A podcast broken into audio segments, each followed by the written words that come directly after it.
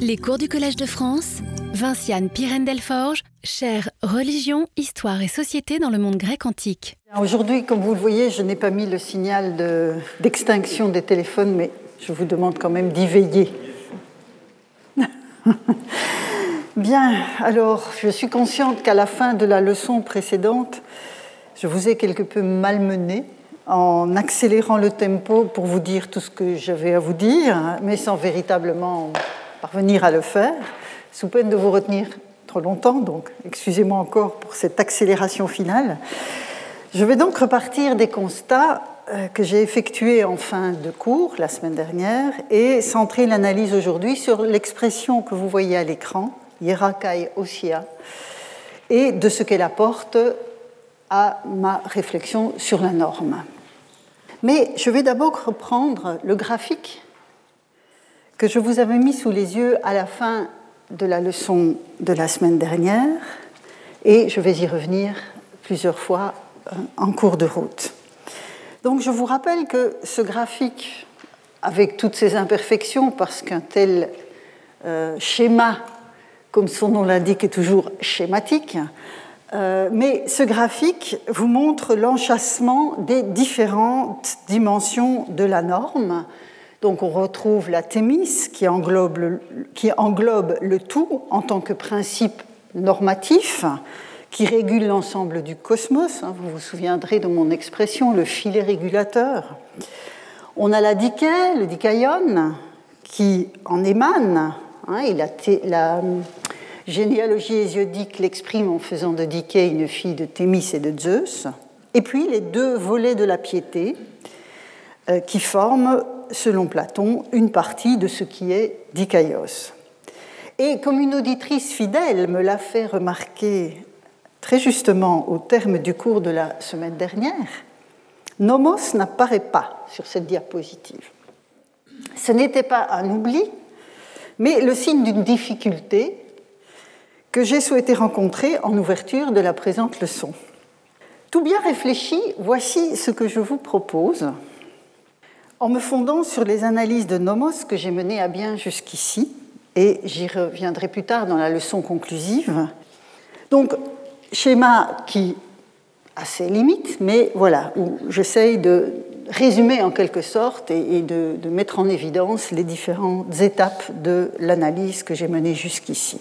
Et donc c'est sur l'arrière-plan de ce graphique que s'inscrit ma réflexion d'aujourd'hui, qui aborde donc la conjonction des deux adjectifs au pluriel, hiera, neutre pluriel de hieros, dont je vous ai abondamment parlé la semaine dernière, pas la semaine dernière, pardon, l'année dernière, comme je parlais l'année dernière devant des fauteuils vides, je pense que la chronologie s'en trouve un petit peu perturbée. Donc c'est l'année dernière que j'ai euh, analysé donc, ce, que l'on pouvait dire de, cette notion de hieros, et notamment en contestant cette vision d'un sacré un peu intemporel et, abstrait qui ne correspond pas du tout à ce que nous euh, offre la documentation grecque. Puis dans Hierakai Osia, vous avez Osia, neutre pluriel d'Osios, qui vous est familier désormais puisque je vous en ai parlé jeudi dernier. Alors, je dois préciser d'emblée que la conjonction, l'expression conjointe Hierakai Osia est surtout attestée dans la documentation athénienne.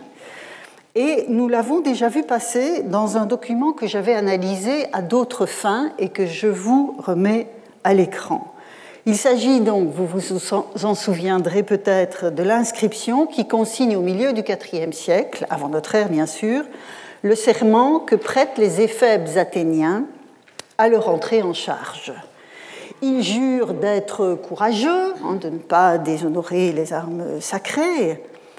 Ils jurent obéissance à leur commandant et au tesmoi, et c'est surtout cela que j'avais commenté et dont je vous ai reparlé cette année, les tesmoi, fondé, enraciné, hein.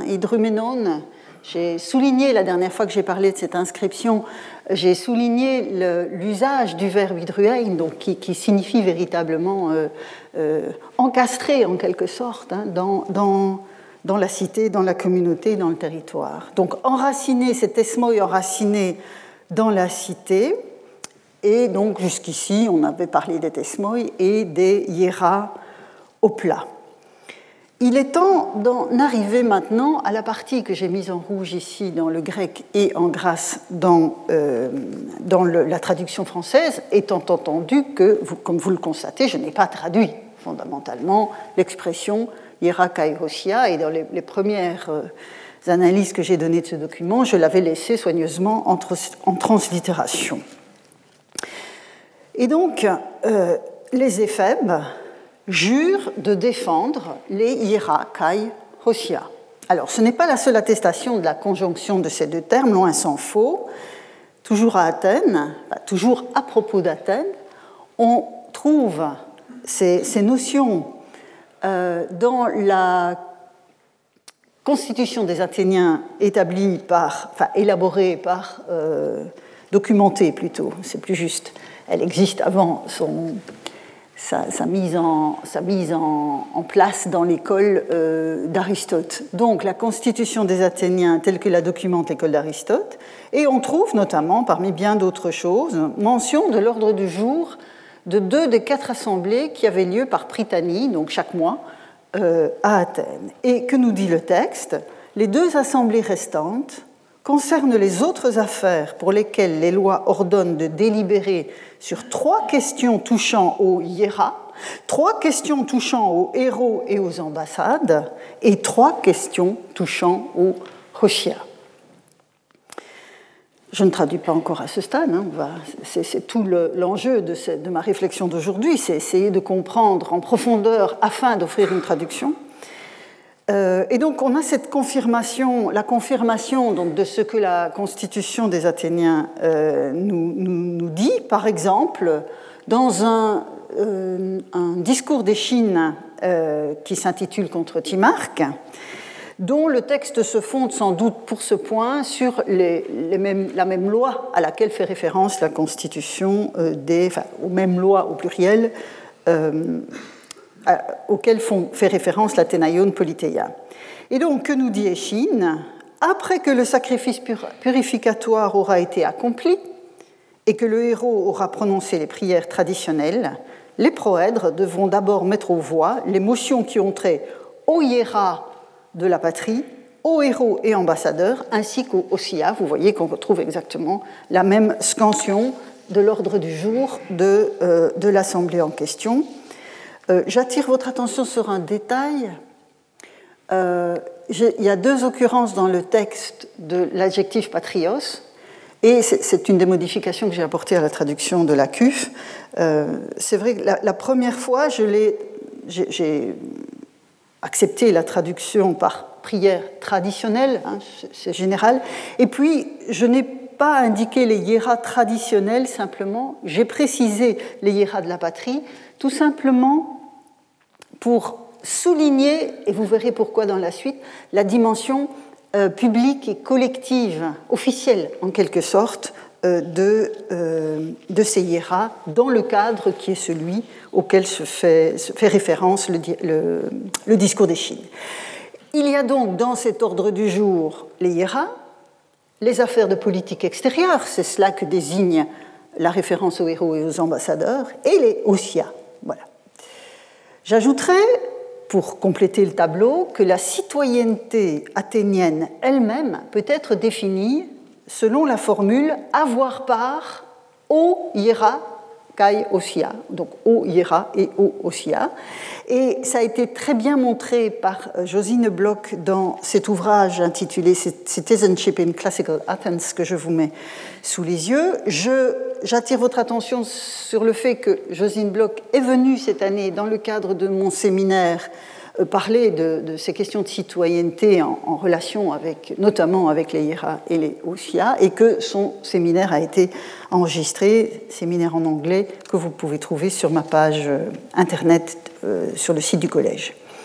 J'ajoute aussi à cette mini-bibliographie un article de Pierre Brûlé qui a été publié en 2017, la même année que le livre de Josine Bloch, et qui ne pouvait donc pas se trouver dans la bibliographie du livre bibliographie à laquelle je vous renvoie euh, sur ce sujet. Définition de la citoyenneté, disais-je. Et un passage du discours de Démosthène contre Aristocrates le montre précisément, comme cela vous verrez l'expression en contexte. Athénien, dit l'orateur, nous avons fait de Caridémos un citoyen, et par un tel présent, nous lui avons donné en partage les hiéras, les donc vous avez ici Métédocamen, Hieron, Kai, et il ajoute Kai nomimon, donc les nomima, et tout ce à quoi nous avons part nous-mêmes. Et vous avez ici le verbe métékein, qui est vraiment l'expression de cette participation, au, sens de prendre part à.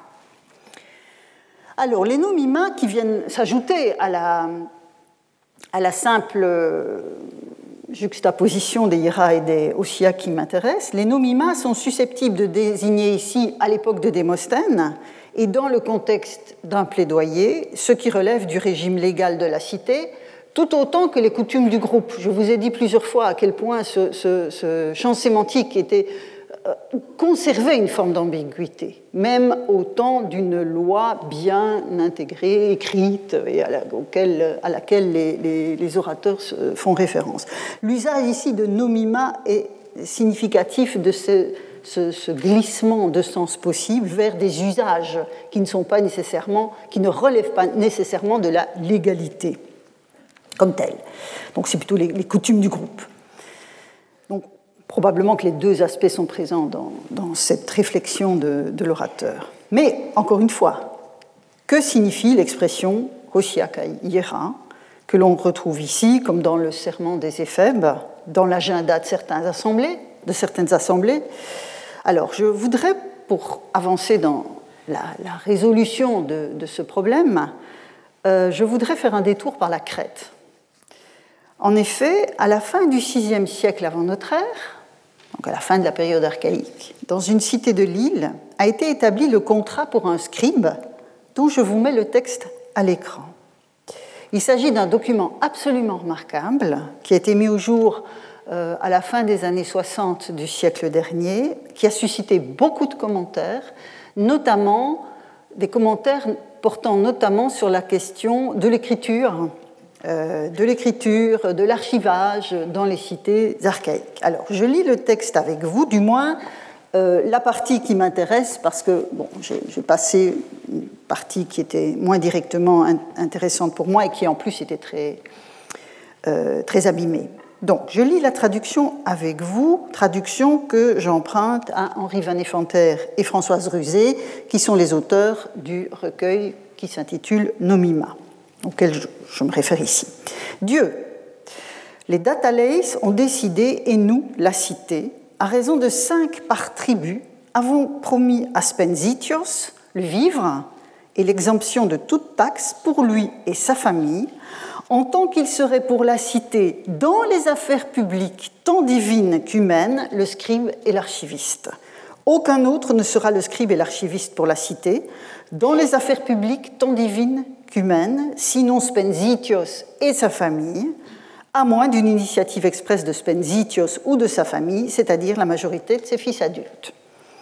Puis j'ai passé, puis le, texte est un peu altéré, je vous le disais. Le scribe recevra par égal, nous dit le texte. Pour les affaires tant divines qu'humaines, le scribe sera présent et participera lui aussi dans tous les cas où le côme y sera. Le côme, c'est le magistrat le plus important de la cité. Et pour tous les dieux pour lesquels il n'y a pas de prêtre particulier, le scribe accomplira les sacrifices à frais publics et aura profit des domaines sacrés. Bon, on n'est plus dans la poésie archaïque, je vous le concède aisément, mais ceci est plein d'enseignements pour mon propos. En effet, ce n'est pas un cas unique en Crète. Les serments prononcés dans l'île à la période hellénistique un peu plus tard, donc plusieurs siècles après, dans les accords entre les cités, voit également apparaître cette coordination entre les teia, hein, vous voyez ici une forme locale, euh, dialectale, mais c'est les teia, les, choses, les affaires divines, et les anthropina, ici, les affaires humaines. Et on remarque aussi que ces affaires divines et ces affaires humaines sont englobées dans la sphère publique qui se profile derrière le neutre ta d'amosia, qui est la forme dorienne de demosios, euh, donc qui signifie euh, officiel, public, euh, collectif. Alors, si l'on compare les textes athéniens que je vous ai soumis jusqu'ici, et qui font référence à la répartition en hiera et osia, avec la distinction qui est faite ici entre les Theia et les Anthropina, il semble que l'on ait affaire à un référent similaire dans la répartition générale des affaires publiques d'une cité grecque. Dès lors, le fait que les Osia athéniens se voient ainsi éclairés par les Anthropina crétois est venu renforcer l'impression, l'interprétation généralement donnée de la conjonction hierakai hosia en termes de choses sacrées et choses profanes.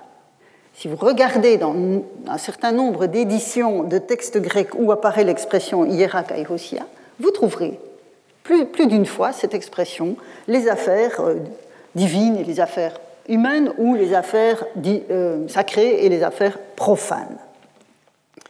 Il y aurait donc de la sorte les affaires des dieux d'un côté, celles des hommes de l'autre, en une sorte de dichotomie stricte, à l'instar de celle qui oppose dans notre propre imaginaire le sacré et le profane. Néanmoins, même si c'est une, euh, analyse que l'on trouve dans, la bibliographie sur le sujet, les analyses que je vous ai soumises jusqu'ici sur le champ sémantique d'Osios laisse entendre, me semble-t-il, que cette famille de mots n'a pas grand-chose à voir avec ce que nous qualifions de profane. Je repose dès lors la question initiale.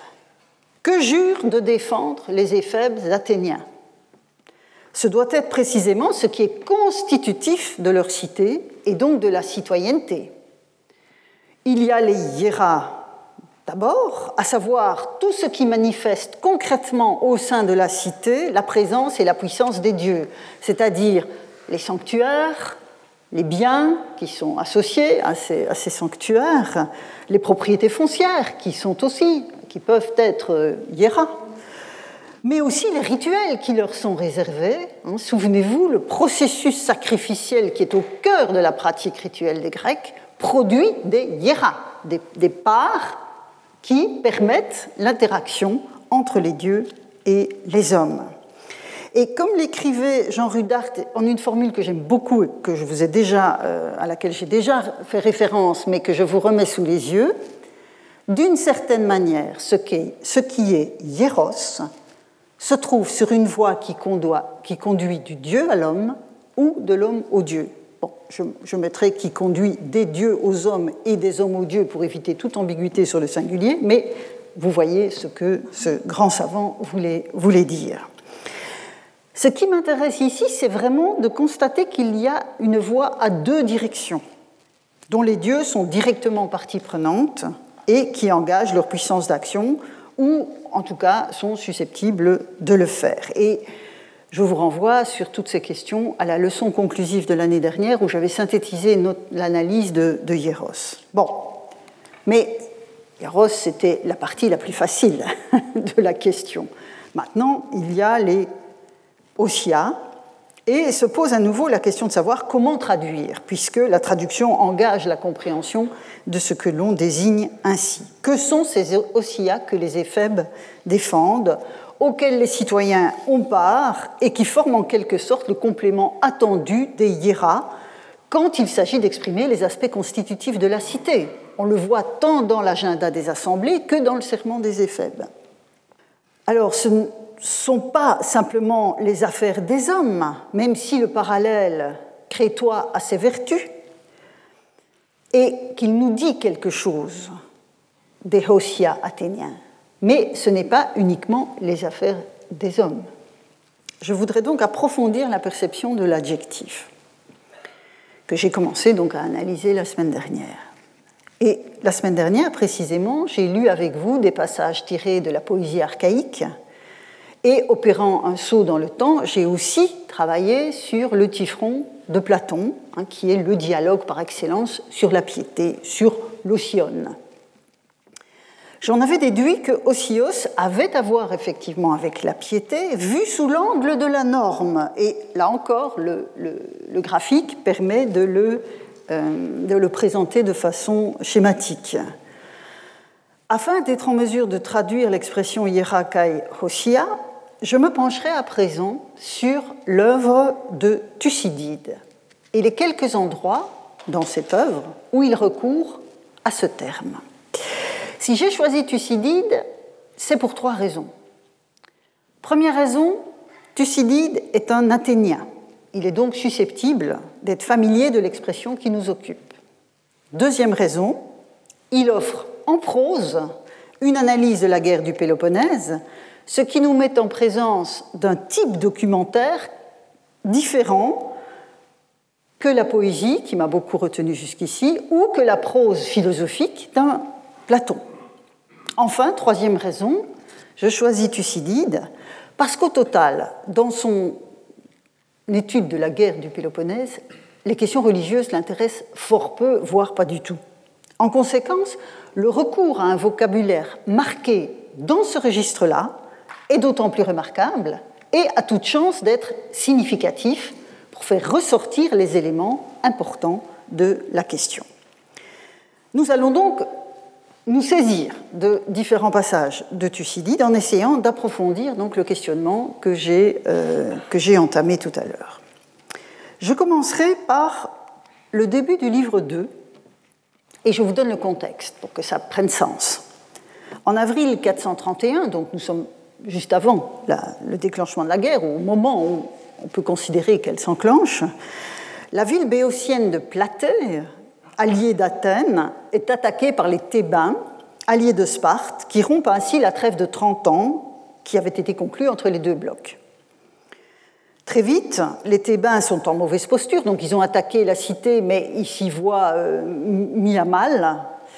Et ils délibèrent sur l'opportunité, euh, donc ceux qui sont les Thébains qui sont toujours à l'extérieur, délibèrent sur l'opportunité de, commencer à faire des razzias à l'extérieur de la cité euh, pour s'emparer de, Platéens qui ne sont pas derrière les remparts de la, ville et euh, les échanger avec les assaillants thébains qui seraient prisonniers à l'intérieur. Et donc, c'est dans ce cadre-là que se situe le passage que vous avez sous les yeux. Je lis la traduction de Jacqueline de Romilly avec vous. Les Platéens soupçonnèrent un tel développement et, craignant pour les gens du dehors, ils envoyèrent un héros aux Thébains. Il leur faisait dire que dans ce qu'ils avaient fait, ils n'avaient pas agi selon les lois sacrées. C'est la traduction de Romilien. En essayant ainsi de prendre leur ville, malgré l'existence d'une paix régulière. Et maintenant, pour ceux qui étaient au dehors, il les avertissait de ne point causer de tort. Donc c'est la fin de la citation de ce passage. Pour vous montrer les difficultés auxquelles nous sommes confrontés, j'ai conservé la traduction de Jacqueline de Romilly, où s'efface finalement la spécificité des Hossia qui deviennent des lois sacrées et où ne s'efface pas moins l'injustice qui arrive à la fin du passage. Et je vais réviser la traduction dans un instant, mais je voudrais comprendre avec vous le fond du problème que dénoncent les Platéens. Alors, les conventions de paix imposent des actes hosia, nous dit le texte. Et ce sont de telles attentes qui ont été bafouées par les Thébains aux yeux des Platéens. Et comme vous voyez à l'écran, le terme grec pour dire la trêve, l'accord de paix, c'est spondai. Or, les spondai, c'est le pluriel de spondai, et spondai, c'est la libation. Ça veut dire la libation que l'on effectue en l'honneur des dieux, car tout traité implique les dieux et des serments qui sont. Et je, pour asseoir ce, sens de spondé, je ne résiste pas au plaisir de faire référence à un article de mon collègue François Lissara, qui est décédé fin de l'année dernière. Et je vous avais déjà montré ce, dessin de vase euh, quand on a parlé de l'agathos daimon. Et sur ce vase, on a une inscription Spendo to daimoni to agato. Donc vous voyez, c'est vraiment le geste de la libation, c'est cette spondée. Donc les spondai, qui permettent que s'établisse une trêve, un accord de paix construisent un cadre où s'accomplissent des actes hosia. Il s'agit en conséquence du comportement juste et pieux commandé par la trêve qui s'est décidée sous l'égide des dieux. Vous voyez que ça n'a rien à voir avec du profane. Ça n'a rien à voir avec du profane. Ça ne voudrait pas dire grand-chose puisque les dieux sont engagés dans l'opération. Ils sont partie prenante de cette situation. Pour autant, je n'irai pas jusqu'aux lois sacrées de Jacqueline de Romilly qui brouillent notre système de référence.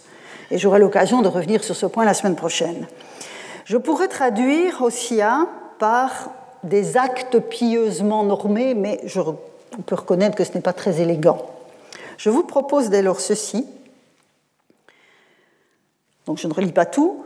Il leur faisait dire qu'ils n'avaient pas accompli les actes religieusement corrects que l'on pose dans le cadre d'une trêve, en essayant ainsi de prendre leur ville. Donc on voit bien qu'ici, nous n'avons pas affaire à du profane, que ce ne sont pas des affaires humaines in abstracto. On a ici une notion de norme, et si j'ai mis religieusement correct, donc avec correct c'est la norme qui se, se dévoile, et religieusement montre qu'on n'est pas dans un cadre profane. Le deuxième passage que je vous soumets est tiré de la très célèbre description par Thucydide de la pestilence, ce qu'on appelle la peste d'Athènes, mais fondamentalement on ne sait pas si c'était la peste, c'est pour ça que je parle de pestilence, qui frappe donc Athènes à l'entame de la guerre du Péloponnèse, qui va faire beaucoup de, dégâts.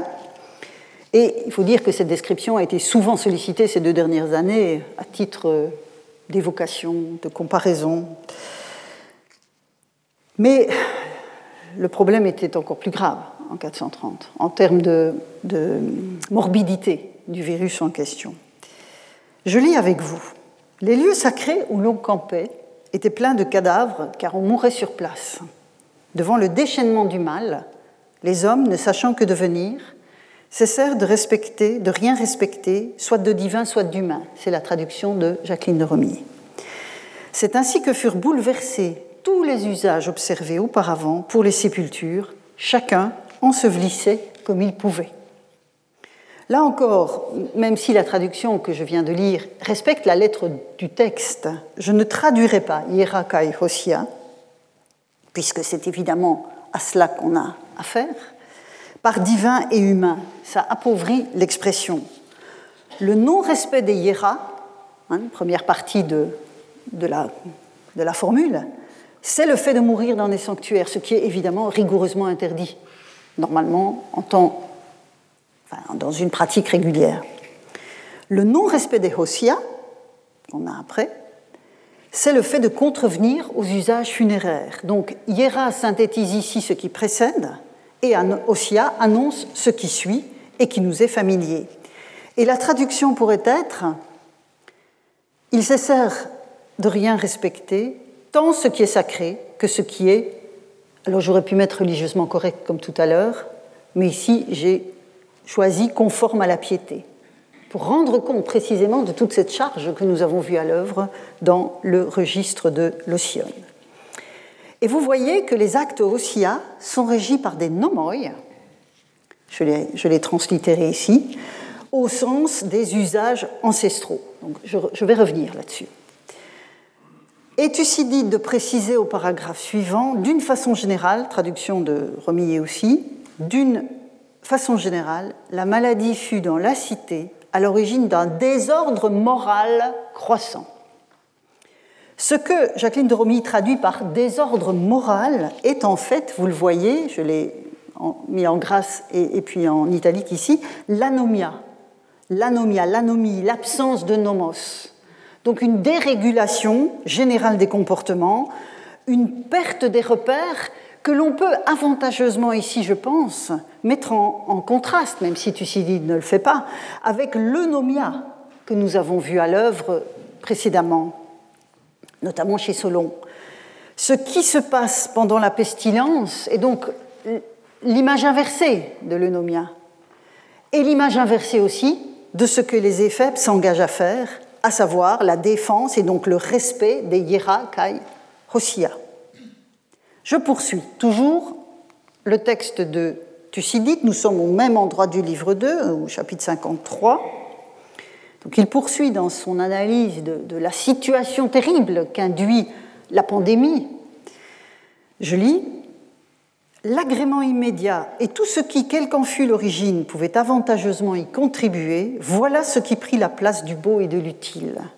Crainte des dieux ou loi des hommes, vous voyez l'expression, théon des phobos et anthroponomos, hein, une expression très marquante. Euh, crainte des dieux ou de loi des hommes, rien ne les arrêtait. D'une part, on jugeait égal d'être respectueux ou non, et c'est là que j'ai changé la traduction de, Jacqueline de Romy, donc euh, Sebain Kaime, donc être respectueux ou pas, ou non. Euh, puisqu'on voyait tout le monde périr semblablement, et en cas d'acte criminel, personne ne s'attendait à vivre assez pour que le jugement eût lieu et qu'on eût à subir sa peine. Je poursuis. Et tout cela va se, cristalliser à un moment. Hein. Ici, nous engrangeons les, constats. Au livre 3, on va retrouver les gens de Platée, qu'on a quittés euh, pour arriver à la, pestilence. On retrouve les gens de Platée qui tentent de convaincre les Spartiates de ne pas laisser les Thébains détruire leur cité, puisque finalement les Thébains ont eu l'avantage. Et l'argument, le premier argument que les euh, Platéens exprime, on l'a vu précédemment, les Thébains sont les agresseurs alors que la trêve était engagée et que de surcroît c'était un moment de fête. Je lis avec vous. Les Thébains, eux, ont commis envers nous bien des injustices. Hein. vous voyez le registre de, la Diké, du Dikaïon. Les Thébains, eux, ont commis envers nous bien des injustices dont vous connaissez vous-même la dernière qui nous a réduits à ce point. Il voulait s'emparer de notre ville dans le cadre d'une trêve, et vous retrouvez les spondai. Et qui plus est en période de fête. Ça, c'est un nouvel argument qui arrive. La hiéroménie, c'est la fin du mois, et bon, c'est considéré comme une période euh, sacrée, comme le dit le terme.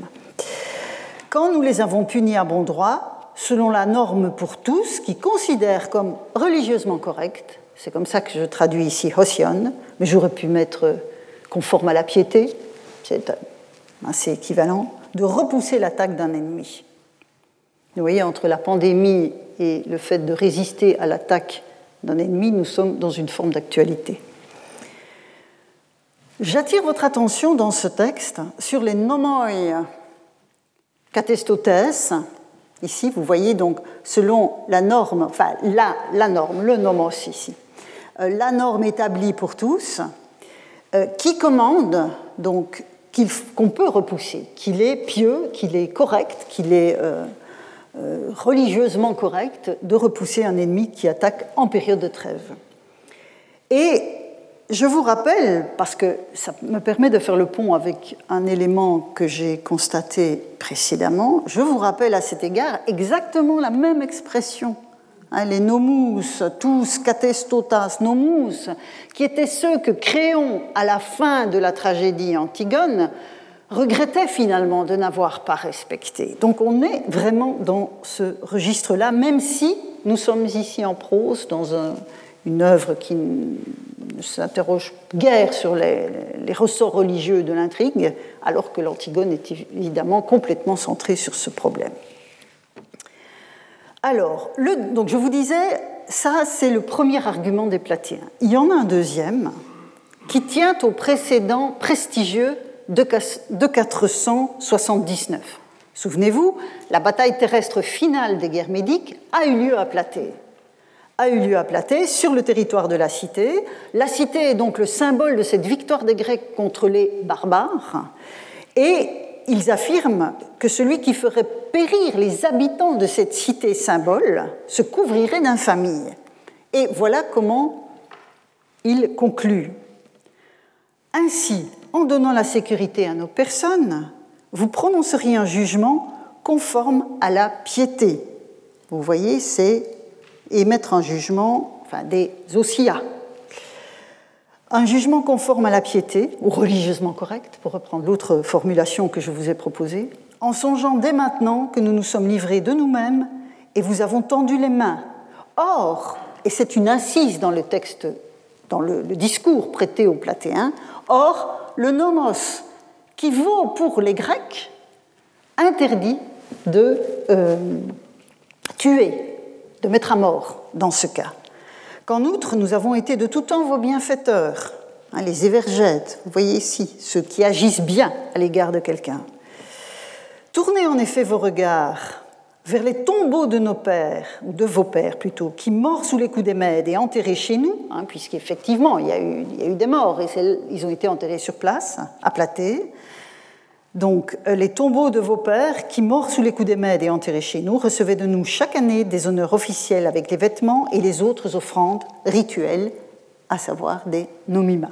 Et tout ça, vous reconnaissez, hein, démosios, l'adjectif qui veut dire public que l'on a vu dans le contrat de Spenzitios. Donc, vous voyez à nouveau réuni dans un seul passage le champ sémantique de l'Osion, celui du nomos, avec la référence au tombeau, et à ces nomimoi, donc, qui sont clairement ici les actes d'offrande inspirés par une norme rituelle. Le passage suivant que je vous soumets s'inscrit, toujours donc chez Thucydide, je ne le quitterai pas, s'inscrit dans le cadre de la campagne des Athéniens contre l'île de Mélos à l'été 416. Donc nous sommes plus loin dans la guerre.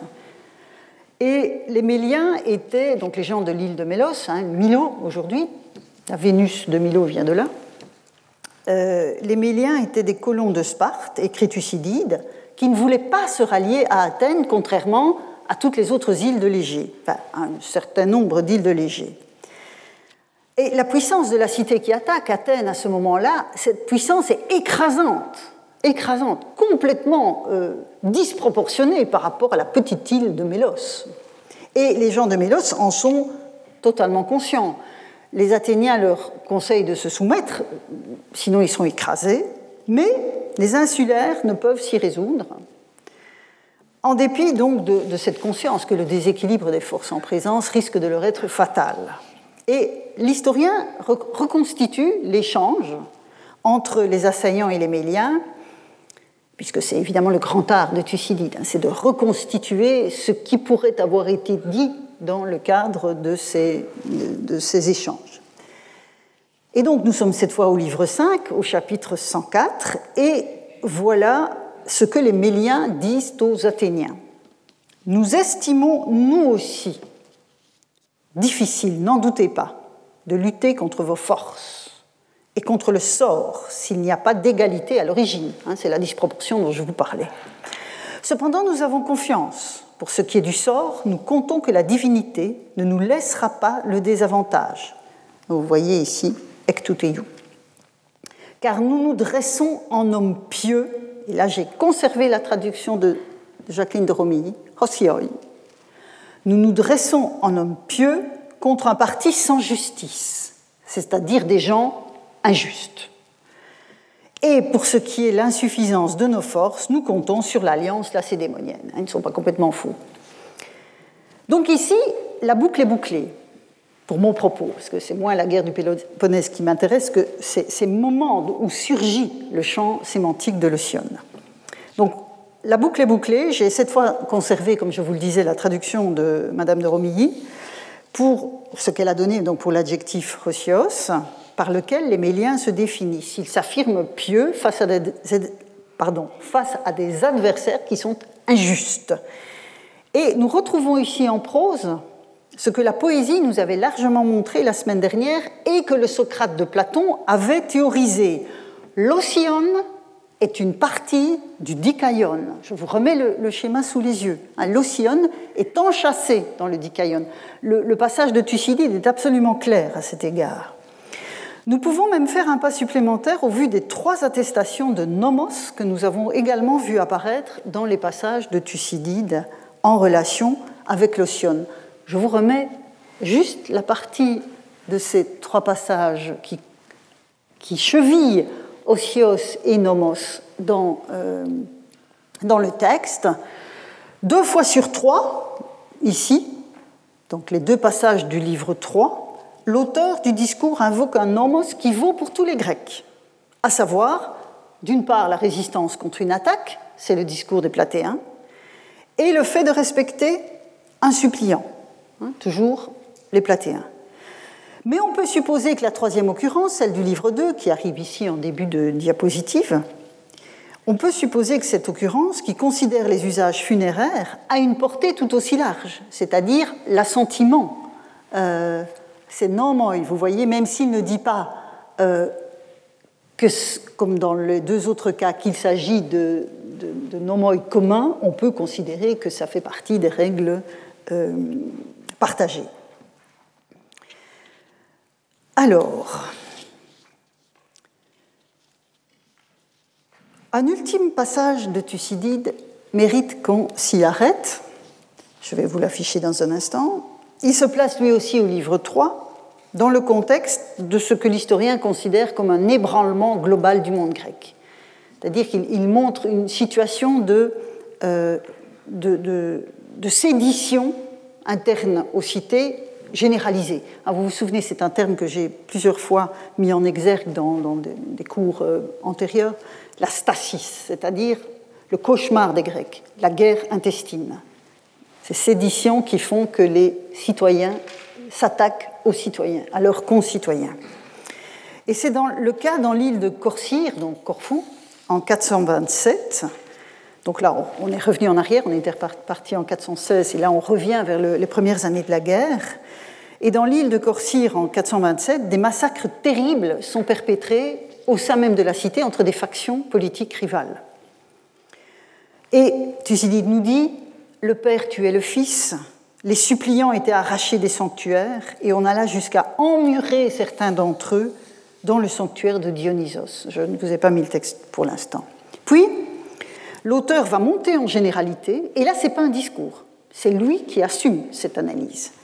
Donc, il ne prête pas euh, sa voix à des protagonistes de l'intrigue, il assume ce discours-là. Il monte donc en généralité et considère la diffusion de ce mal à tout le monde grec. Et il émet alors une considération qui est assez proche de ce que nous avons vu chez Isocrate la semaine dernière. Euh, Isocrate, dans ce passage du discours sur l'échange, soulignait, souvenez-vous, le fait que dans une cité qui va mal, on détourne le vocabulaire et on fait passer pour positif ce qui est négatif. Thucydide va avoir exactement le même type de propos à propos de, dans le cadre de cette situation euh, de, donc de, Corcyre, avec un détournement des, termes et des valeurs qu'il désigne. Et donc voici ce qu'il écrit. En vérité, la parenté même devint, donc nous sommes au, livre 3, euh, chapitre 57, en vérité, la parenté même devint, un lieu moins étroit que le parti. Hein, c'est les factions que j'évoquais il y a un instant. Que le parti où l'on était prêt davantage à oser son détour. Car ces réunions-là, au lieu de respecter les lois existantes visant à l'utilité, vous voyez donc ici un métatone keimenon nomon ophelias, violer l'ordre établi au gré de la cupidité. Et vous avez de nouveau, alors ce que Jacqueline de Romilly traduit par l'ordre établi, c'est en fait euh, tous, qu'attestotins nomus sous-entendu. Donc on retrouve hein, cette notion que nous venons de voir par ailleurs, et on retrouve aussi ce mot euh, qu'Aristote, que le pseudo-Aristote avait utilisé dans un passage que je vous ai montré précédemment, la pléonexia, donc l'avidité, Hein, l'avidité, ce que Solon appelait le koros, hein, ce, fléau de, la vie commune. Et les engagements, je conclus, donc je, finis la citation, et les engagements mutuels tiraient moins leur force de la loi divine, vous avez ici de la loi divine que de l'illégalité perpétrée en commun. Et vous avez ici le para, hein, noméo, donc être en, en marge de la loi. C'est ça que ça veut dire. Et Thucydide va égrener toute une série de, comportements déviants ensuite, la violation des serments, hein, le tout couronné par la pléonexia, l'avidité, la cupidité et une ambition démesurée. Et il conclut, puis je vais revenir sur ce passage qui est fondamental pour mon propos, il conclut, toujours donc dans ce chapitre 57 du livre 3, ainsi, aucun des deux camps ne pratiquait la piété. Et voilà le CBIA, dont je vous ai parlé il y a 15 jours. Aucun des deux camps ne pratiquait la piété, mais grâce à des paroles spécieuses, arrivait-on à réussir une entreprise odieuse. On y gagnait en renom. C'est le détournement hein, des principes que j'évoquais il y a un instant. Quant aux éléments intermédiaires dans les cités, ils étaient massacrés par les deux camps, soit parce qu'ils ne les soutenaient pas, soit qu'on trouva odieux de les voir, eux, en réchapper.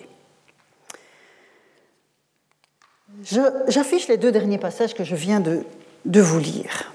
Je les affiche ensemble à l'écran dans la mesure où ils présentent, et c'est notable dans une œuvre aussi imposante que l'histoire de la guerre du Péloponnèse de Thucydide, ils présentent les seules occurrences dans cette œuvre de la référence à un homos divin un teios nomos, donc la seule, de même que la seule référence à l'ECBIA. C'est la seule occurrence, c'est la seule occurrence du terme. Donc quand je vous disais qu'au total ces choses l'intéressent peu, mais voilà, ici, il assume le discours, enfin il assume le propos, qui n'est pas un discours, et il le prend à son compte. Donc ça m'intéresse d'autant plus, c'est d'autant plus euh, notable. Et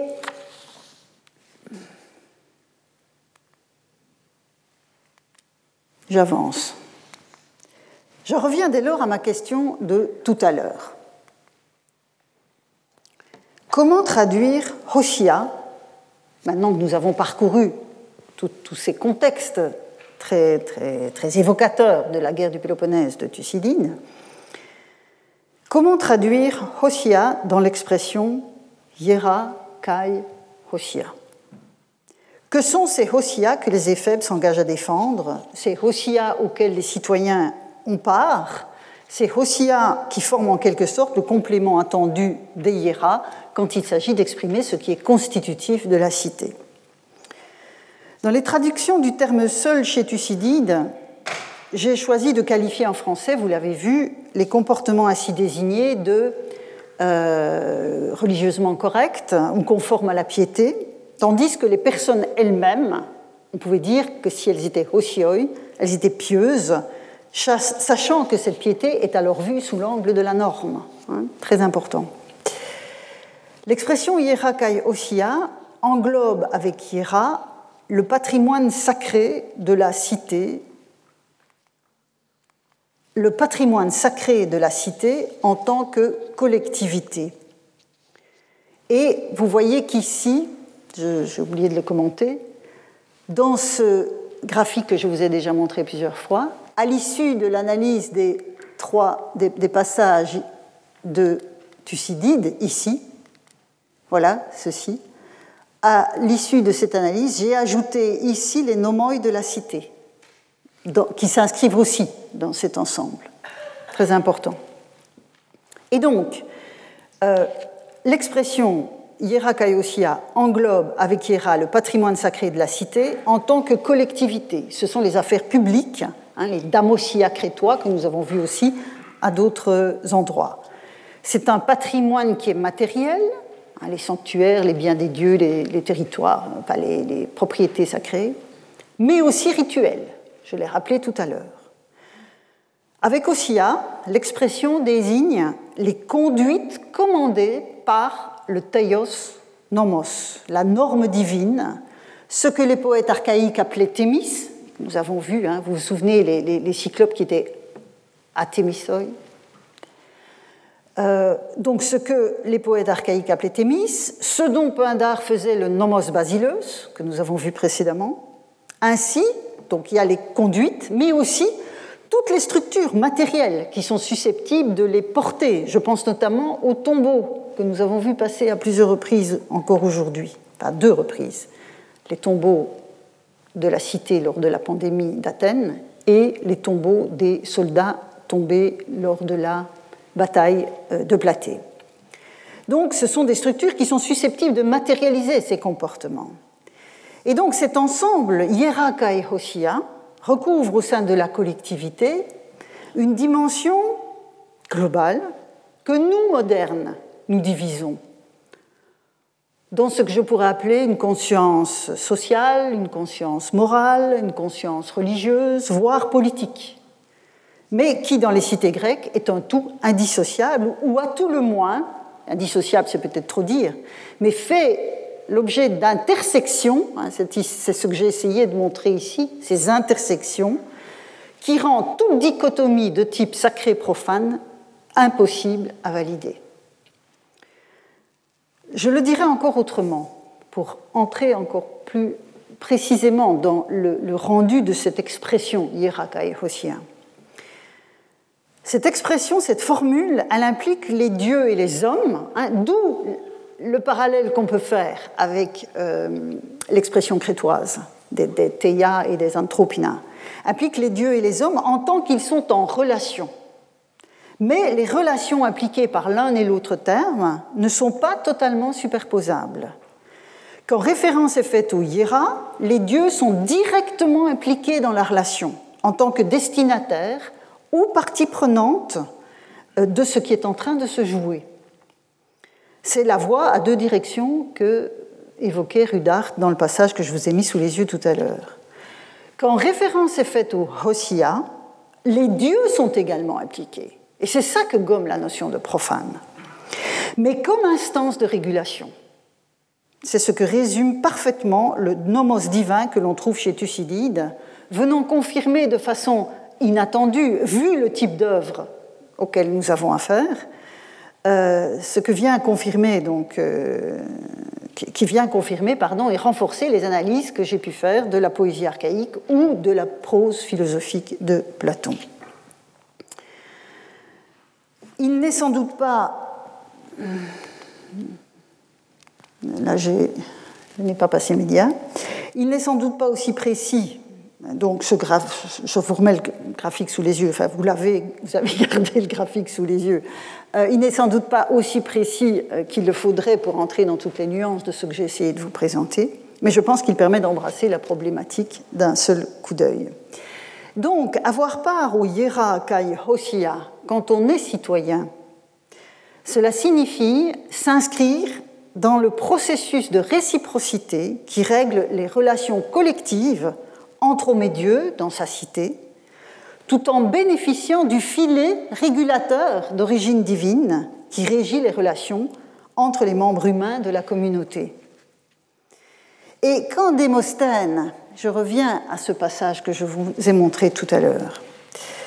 Quand Démosthène ajoute les nomima à l'expression, on voit bien que dans ce cas précis, il a ressenti le besoin d'affiner le tableau, faisant droit à cette partie des nomoi qui ne relève pas de l'Océan. Et c'est ce que dit cette tentative, plus ou moins réussie, d'ajouter les nomoi de la cité au sens des usages de cette cité-là et les lois, parce qu'à l'époque de Démosthène c'est tout à fait pertinent, les lois qu'elle a euh, promulguées.